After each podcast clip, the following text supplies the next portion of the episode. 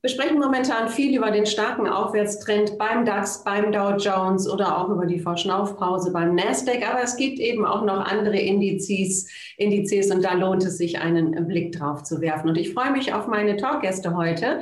Das ist zum einen Achim Matzke, ist der Leiter der technischen Analyse bei der Commerzbank und auf Anush Willems von der Societe Generale. Nehmen wir uns ganz kurz direkt den DAX vor und dazu auch eine aktuelle Frage eher. Herr Willems, an Sie. Äh, wir sind hier wieder in, dem, in den Lockdown-Diskussionen. Wie kann es denn sein, dass nach dem starken Aufwärtstrend vor einem Jahr ist der DAX gecrasht, ähm, auch jetzt diese Lockdown-Diskussionen dem DAX gar nicht wirklich so viel anhaben kann? Woher kommt es? Also zum einen äh, war natürlich das, was damals den DAX so runtergedrückt hat, vor allen Dingen die Unsicherheit. Jetzt hat man ja schon ein Jahr Lockdown-Erfahrung hinter sich und man sieht, die Welt geht im Prinzip nicht unter. Natürlich äh, gibt es Licht und Schatten, aber am Ende des Tages ist es ja auch so, dass die DAX-Konzerne vielleicht ihren Sitz in Deutschland haben aber äh, im Zweifel ihr Geld ja nicht unbedingt nur in Deutschland verdienen, sondern weltweit. Insofern ist die Situation in Deutschland konkret zwangsläufig nicht unbedingt wirklich äh, so stark ausschlaggebend für die DAX-Konzerne, wie man es im ersten Moment vielleicht meinen mag. Mhm. Herr Matzke, wenn wir uns äh, die Charttechnik anschauen zum DAX, ähm, Sie können genau erklären, wie es damals aussah, wie er längerfristig aussah. War es nicht unumgänglich, dass es einfach nach oben ging und der DAX sich wieder erholen musste? Ja, musste ist natürlich, man kann sich natürlich auch immer nach unten abkoppeln. Aber die Situation war ja so, eigentlich, wenn man es übergeordnet ein, einsortiert, sind wir seit dem Jahr 2008, 2009, seit der Finanzkrise, speziell an den US-Börsen in einer Aufwärtsbewegung. So, und dann kam Corona zwischendurch, etwas vollkommen Neues, eine Art externer Schock. Die Börse waren total verunsichert und nach einer gewissen Zeit auch mit natürlich den Programmen der Notenbanken, die niedrigen Zinsen, die, die ultralockere Geldpolitik mit der viel Liquidität und natürlich auch die Konjunkturprogramme der Regierung, die zeigen natürlich, dass man, es, es wird auch ein Leben nach der Pandemie geben und da ist man ja auch ganz gut unterwegs, unterschiedliche Lösungsansätze und in den USA nach vorne und speziell die USA hat natürlich mit ihren großen Technologiekonzernen, die ja auch im, im, im amerikanischen Indizes, im S&P sind, eigentlich sozusagen die Zukunftsbranchen an Bord gehabt und die sind nochmal extra nach vorne gepusht worden durch die Pandemie und die Wall Street, also man, das ist die Weltleitbörse ist vorausgelaufen. Und deshalb überrascht es so ein bisschen nicht, dass jetzt natürlich auch die Europäer ein bisschen zuckelig, aber sozusagen hinterherkommen. Und was heißt das für den DAX? Ja, also beim DAX sind wir auch seit 2008, 2009 sind wir in so einem Hoste-Zyklus, so heißt das, wenn man unter Wellenbewegungen über viele Jahre nach oben läuft. Und der DAX war Einmal ausgelöst durch den Dieselskandal 2015. Das war ja auch die Autos, die eine hohe Gewichtung hatten, aber die haben wirklich schwere Jahre hinter sich, gab sozusagen kurstechnisch und dann ging das noch in diesen Transformationsprozess. Schafft man das emissionsfreie Fahren, wird die deutsche Autoindustrie hinterher sagen wir, noch so gut weltweit positioniert sein wie vorher. So, und das sorgte dafür, in der Summe seit 2017 ist der DAX unterhalb der Zone von 13.600, 13.800 seitwärts gelaufen. Und die Pandemie-Delle oder sagen diese Bs, die war schon heftig im letzten äh, Februar, März, ist wie so eine Art Betriebsunfall gewesen, wo man total verunsichert war. Es wurde genauso schnell wieder ausgeglichen. Und jetzt hockten wir wieder unter dieser Zone und wir sind nach oben ausgebrochen und parallel auch zu der Situation, wo sich die Lage bei den Autos verbessert mit Umstrukturierung, positive Meldungen über E-Mobilität und sonstige Dinge. Und jetzt ist der DAX praktisch mit, mit dem Sprung über 14.000 schließen wir uns praktisch der Aufwärtsbewegung, wie sie in den USA oder auch in Japan existierte, an. Und ähm, da wir so ein, wie so ein übergeordnetes Kaufsignal hatten, weil wir ja vier Jahre seitwärts waren, deutet auch noch weiteres Kurspotenzial nach oben an. Also diese Rallye, die wir hatten, so jetzt Richtung 14.600. Also man darf sich nicht wundern, wir haben als technisches Kursziel für den DAX 15.000 bis 15.500 für dieses Jahr. Zweite Hälfte wird vielleicht auch ein bisschen holpriger.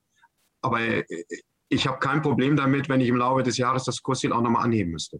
Hm, oh wow, Wahnsinn. Ja. Ähm, Herr Willems, stellen sich denn Ihre Anleger dementsprechend bullisch auf? Also setzen die auf steigende Kurse? Ja, also Zertifikateanleger haben ja den Vorteil, dass wenn sie investieren, ähm, sogar auch auf fallende Kurse setzen können. Insofern hat man da die Wahl, äh, wenn man Zertifikate kauft. Ähm, in welche Richtung es geht, ist eigentlich egal. Hauptsache, man hat das richtige Produkt. Aber was wir natürlich sehen, ist, dass für uns die Anleger, also der DAX ist nach wie vor der beliebteste Basiswert bei uns im Zertifikatebereich bei der Societe Generale. Und allen Dingen kaufen die meisten Anleger tatsächlich Zertifikate tendenziell auf steigende Kurse. Äh, das sind nicht nur Hebelprodukte, sondern auch Anlagezertifikate. Also man setzt schon der Tendenz darauf, dass der DAX da bleibt, wo er ist oder sogar noch deutlich zulegt. Ähm, das ist so grob gesagt äh, die Tendenz, die wir hier feststellen. Mhm. Herr Matzke, Sie haben gerade so einen schönen groben Rundumschlag schon gemacht und haben viele Indizes erwähnt. Über welchen wir zuletzt nicht so häufig gesprochen haben, ist der S&P 500. Jetzt gibt es dieses immense Konjunkturpaket. Auf der anderen Seite Inflationssorgen, die Renditen auf US-Staatsanleihen steigen. Äh, wo sehen Sie den S&P 500 hinlaufen? Sind da nicht auch zwangsläufig in nächster Zeit neue Allzeithochs möglich? Also zunächst mal deutet alles darauf hin, dass auch die Wall Street weiter klettern wird, aber nicht mehr mit dem Tempo. Das ergibt sich so ein bisschen aus der Zusammensetzung. Dann nehmen wir mal den S&P 500, weil der ist ja schon repräsentativ für den US-Aktienmarkt. Der, der repräsentiert mehr als 70 Prozent des amerikanischen Aktienmarkts. Und knapp 40 Prozent durch diese enorme Hosse der Technologieaktien in den letzten gut zweieinhalb Jahren. Und was ein bisschen auf die ganz Großen fokussiert ist, inklusive Tesla, hat sich dieser Bereich fast 40 Prozent des US-Aktienmarkts ausgemacht. Und er hat schon eine sehr, muss man schon ehrlich sein, eine sehr stolze Bewertung, auch im historischen Vergleich. Auch wenn das nicht, auch wenn das mit mehr Erträgen unterfüttert ist wie im Jahr 2000, ist das doch eine stolze Bewertung. Das macht den Bereich natürlich anfällig auch wenn wir eine Normalisierung bei Zinsen sehen. Auf der anderen Seite hat der klassische Bereich in den USA, also industrienah, Logistik, Dinge, die eher im Dow Jones Industrial oder auch im Dow Jones Transportation sich eigentlich repräsentiert fühlen, machen aber auch 30 Prozent des US-Aktienmarkts weiter hinaus. Und wenn man jetzt weniger Fantasie bei den großen Tech-Werten hat, mit ihrer Gigantomanie, wenn sozusagen Geld umgeschichtet wird, in den eher klassischen Bereich oder meinetwegen auch in den etwas defensiveren Bereich, dann gibt es durchaus weiteres Aufstiegspotenzial für die US-Börse, aber eben wie gesagt nicht mehr so hoch. Und im Bereich 4200 ist ein technisches Kursziel für den S&P für das laufende Jahr 2021. Und jetzt kommt eigentlich der wichtige Punkt mit Blick auf Zinsen und, und, und auch äh, Inflation meine, wenn wir nach der Pandemie, es deutet sich ja an, dass auch so im zweiten Halbjahr so ein bisschen wie so eine Wanderdüne, auch in Deutschland, die Pandemie, die haben wir das Gefühl, das geht hier ewig weiter. Nee, eine Normalisierung kommt. Das wird natürlich auch eine gewisse Normalisierung bei den Inflationsraten und vor allen Dingen auch bei den Anleiherenditen herbeibringen. Und wenn wir, sagen wir, eine Inflationsrate von zwei Prozent in den USA haben und wir haben Renditen von 2,5 für Zehnjährige, dann haben sie so einen Tick Realverzinsung. Da würde ich mal als Normalisierungsprozess das sehen. Schwierig ist es nur, wenn die Zinsen sehr schnell steigen, also viele Tage mit massiven Kursverlusten auftreten, dann ist der Aktienmarkt sozusagen verunsichert. Was passiert denn da? meine, aber in der Summe ist das, würde ich das als eine Art Normalisierungsprozess bezeichnen und der Aktienmarkt kann damit leben. Heißt natürlich aber auch übertragen, dass wenn sich das ein bisschen normalisiert, dass diese ganz stolzen Bewertungen bei den Technologieunternehmen mit sehr hohen Kurs-Gewinn-Verhältnissen, die werden dann sicherlich auch ein bisschen kritisch beäugt. Und das wäre ein weiterer Aspekt zu sagen, hm, da ist vielleicht im Augenblick nicht so viel Fantasie. Mhm. Also Tech ist nicht mehr so stark on track. Wir haben gerade schon gesagt, da gibt es eine Verschnaufpause. Ähm, Sie stimmen dem zu, Herr Matzke. Ähm, Herr Willems, Dennoch, der Nasdaq 100 Tech ist bei den Anlegern im Zertifikatebereich immer extrem beliebt. Äh, glauben Sie, das wird weiterhin so sein? Und der S&P 500 hat ja wirklich viele Unternehmen drin. Wie breit stellen sich denn die Anleger auf?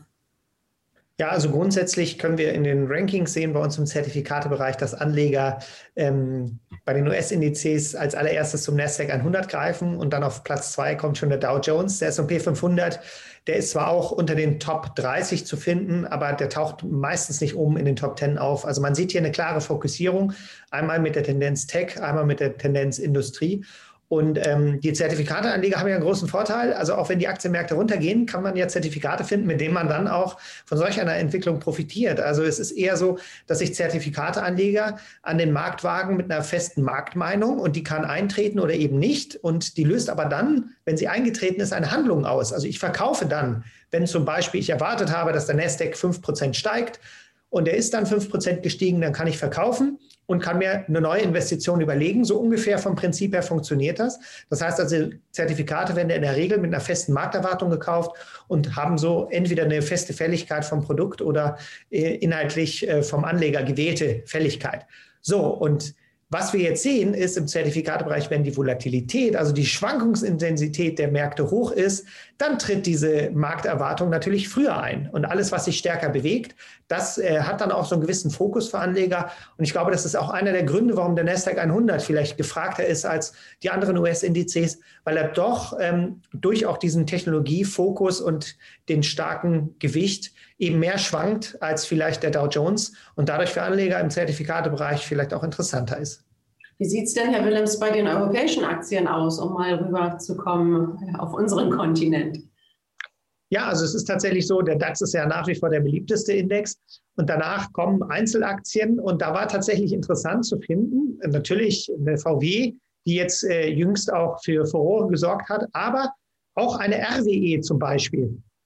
Die ist in den Top 10 aktuell zu finden, der beliebtesten Basiswerte bei uns. Also man sieht, die deutschen Anleger, die Privatanleger, die schauen nicht nur Richtung Amerika, sondern auch Richtung Deutschland und können dann auch sich zumindest äh, teilweise für den Energiesektor erwärmen. Herr Matzke, wenn wir uns die europäischen Aktien anschauen, auch von der charttechnischen Seite, den Eurostox 50, äh, ähm, auf welchem Level steht der und werden sich die Märkte wieder erholen. Europa hing ja doch auch stark fest in dem Lockdown und auch viele europäische Länder haben noch starke mhm. Probleme. Die Antwort äh, kommt praktisch über die Zusammensetzung beim Eurostox 50. Zwar haben wir sozusagen in den letzten Jahren, auch gerade in den letzten zwei, auch mehr Technologieaktien hineinbekommen, Ganz zuletzt ist ja zum Beispiel auch Infineon aufgenommen worden in den Eurostox 50. Das heißt, er wird auch etwas techlastiger, aber er ist nicht von seiner Grundstruktur techig wie in, den, in die US-Börse, sondern er ist viel mehr an diese klassische Industrie gelingt. Er hat zum Beispiel die Autos an Bord, er hat auch Industrieunternehmen an Bord aus Frankreich, er hat aber auch noch eine ganze Menge Banken und südeuropäische Versorger. Also tendenziell eigentlich konjunkturlastiger. Und äh, da sieht man jetzt bei der Konjunkturerholung auch nach der Pandemie sieht es ja so aus, dass Europa eher so ein bisschen hinterherläuft. Und als Konsequenz haben wir aber Folgendes. Also gar nicht so schlecht zum Neuinvestieren, weil der Vorteil ist natürlich, sie sind nicht so hoch bewertet. Ja? Und jetzt haben wir zwei Dinge. Es gibt ja noch den Stock 600, der für Gesamteuropa zuständig ist, inklusive der britischen und der Schweizer Aktien. Und dieser Index ist seit 20 Jahren seitwärts gelaufen und äh, die Widerstandszone ist im Bereich so 400, 430. Und vor der Pandemie, da versuchten wir zum ersten Mal aus dieser 20-jährigen Seitwärtsbewegung nach oben rauszukommen. Okay, dann Pandemie. Und jetzt versuchen wir es wieder, wobei der Anteil der britischen Aktien, die mal 40 Prozent betragen hat, mittlerweile auf 22 Prozent gesunken ist. Also es ist mehr kontinentaleuropäische Qualität, die es so ein bisschen nach Knoten bringt. Und was Vergleichbares finden wir auch im Eurostock 50 ist ein Kursindex. Das heißt, Dividenden werden nicht anteilig in Kursgewinne umgerechnet. Und der, der Eurostox 50 befindet sich praktisch seit sechs Jahren in einer Seitwärtsbewegung. Seit 2015 unterhalb der Zone von 3830, 3870. Und da sind wir direkt dran gelaufen. Das heißt, wir sind sozusagen wie Gewehr bei Fuß. Wenn der Markt losläuft, dann gibt er ein übergeordnetes Kaufsignal. Und es wäre so ein bisschen das Eingeständnis eigentlich der, der, der Investoren, hm, wir müssen auch in Europa eher so ein bisschen auf diese klassischen Werte setzen, weil die Tech-Werte äh, wie, wie Infineon oder auch SAP, die sind da auch irgendwie stolz bewertet. Und diese, diese klassische Sache wird es nach vorne bringen. Also nicht wundern, wenn, wenn die europäischen Börsen sozusagen mit so ein bisschen Rückenwind von der Wall Street und ein bisschen angelsächsischen Geld sich nach oben in Bewegung setzen. Und wenn das losgeht, dann ich sage, Kursindex sollte man schon noch mit deutlichen Kursen oberhalb von 4000 für den Eurostox 50 rechnen. Also eher eine interessante Fantasie zum Neuinvestieren, weil man halt nicht so überkocht ist äh, wie andere Weltbörsen. Also es gibt viele bullische Anzeichen bei den äh, aus der Chartanalyse ähm, lese ich oder höre ich jetzt heraus.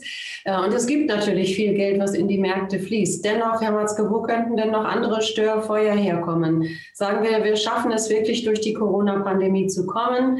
Impftempo legt zu und wir schaffen es im Sommer Richtung Herbst was für andere Störfeuer liegen dann da? Es, es, ich glaube, es ist, es ist ja so ein was, wenn man, wenn man mal die Pandemie-Diskussion und auch dort ist ja, sag mal, die Handling, das politische Handling, das bietet ja auch bei der Umsetzung auch immer wieder die Chance, Fehler zu machen, wie man jetzt auch gerade in den letzten Tagen wieder gesehen hat.